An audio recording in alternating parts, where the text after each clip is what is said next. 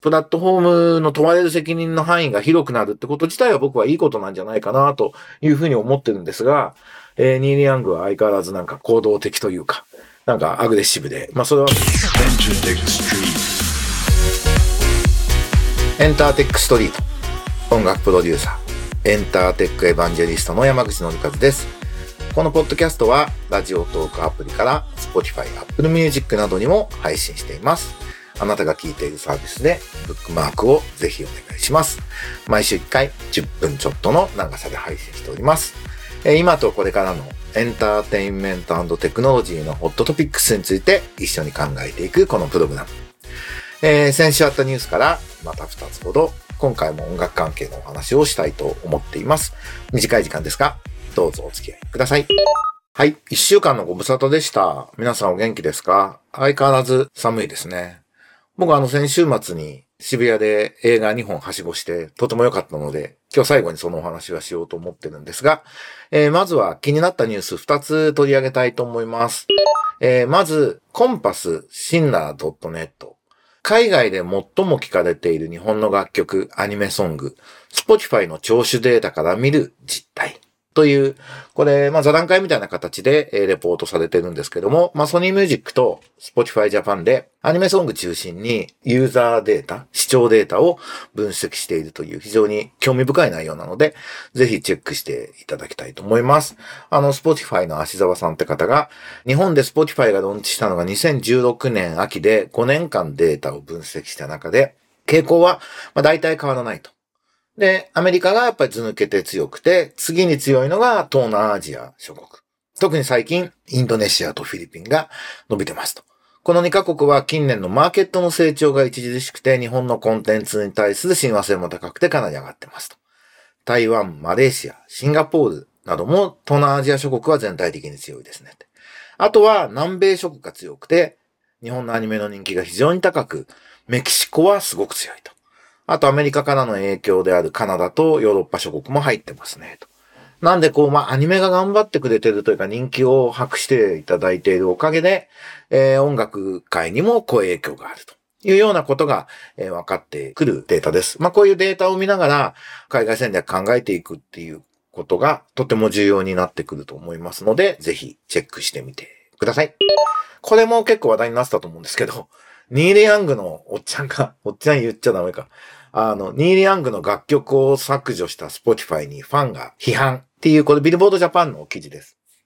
あの、1月26日に、えっ、ー、と、Spotify がニール・ヤングの要求に応じる形で、彼のすべての楽曲をプラットフォームから削除したと。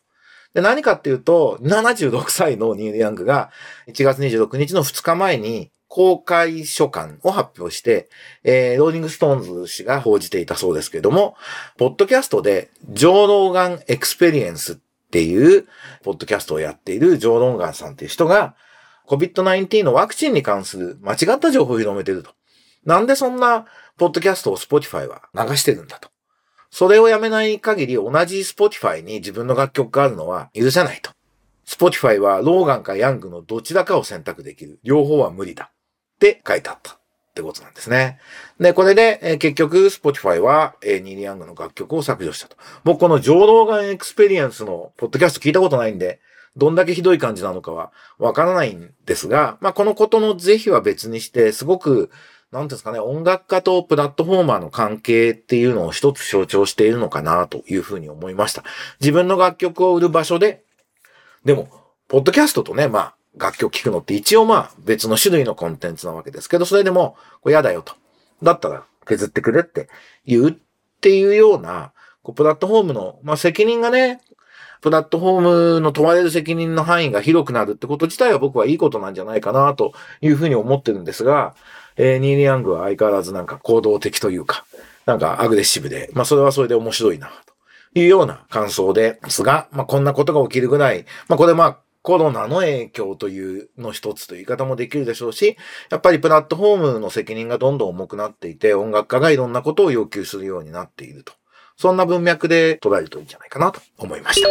あと、後半はドキュメンタリー映画を2つ紹介したいと思います。今、あの、セロニアス・モンクっていうジャズピアニストのドキュメンタリーの映画を公開するっていうのを、なんか没後40年みたいなことでやってます。で、これ見なくちゃ。僕、セロニアス・モンク実はすごいファンなんで見てきました。僕が見たのは、ザ・モンクっていう二つドキュメンタリーやってるんですね。っていう方なんですけども、1968年の、まあ、モンクカルテットでただひたすらライブやって、あとなんかモンクがベラベラ喋ってるっていう感じのもので、これちょっとファンじゃないと辛いんじゃないかなと。すごいジャズファンとか、すごい文句ファンとか、以外の方にはなかなかお勧めしづらいなと思うんですけど、僕はすごい面白かったです。やっぱりね、その60年代後半、70年代前後のニューヨークのライブハウスだったりね、まあアメリカのなんかカルチャーはやっぱすごく、まあ正直憧れるもありますし、なんか文句が生でいろいろ喋ってるっていうのは非常に興味深いなと。ただ逆に僕、すごい逆説的なんですけど、思ったのは、最近の音楽ドキュメンタリー映画ってよくできてんなって思いました。あの、やっぱりこの映画は文句ファン以外の人は見てもしょうがない映画だなと思うんですけど、やっ最近のドキュメンタリー映画ってすごくその直接そんなにそのアーティストとかそのジャンルの音楽に興味がなくても意味のある映画が作られるようになってきてるなっていうふうに思ってドキュメンタリー映画の良さを最近のドキュメンタリー映画のクオリティの高さっていうのを感じたんですが、そういう意味では僕はもう一つ文化村で見てきたんですけど、ルシネマ名付けようのない踊りっていうね。田中ミンというダンサーの2時間のドキュメンタリー映画。これ素晴らしかったです。これは、あの、田中ミンとかあんまり知らない人でも、あの、十分、十分というか、むしろ発見があるので、ぜひお勧めしたいです。田中ミンって、暗黒舞踏っていうね、舞踏ってあの、白塗りしてやつあるね。ああいう文脈から出てきたかなり、すげえアンダーグラウンドなところで活動してた人なんですよ。僕若い頃に、あの、舞台のプロデュースみたいなことをちょっとやってた時期があって、その流れでその辺のことも多少知ってて、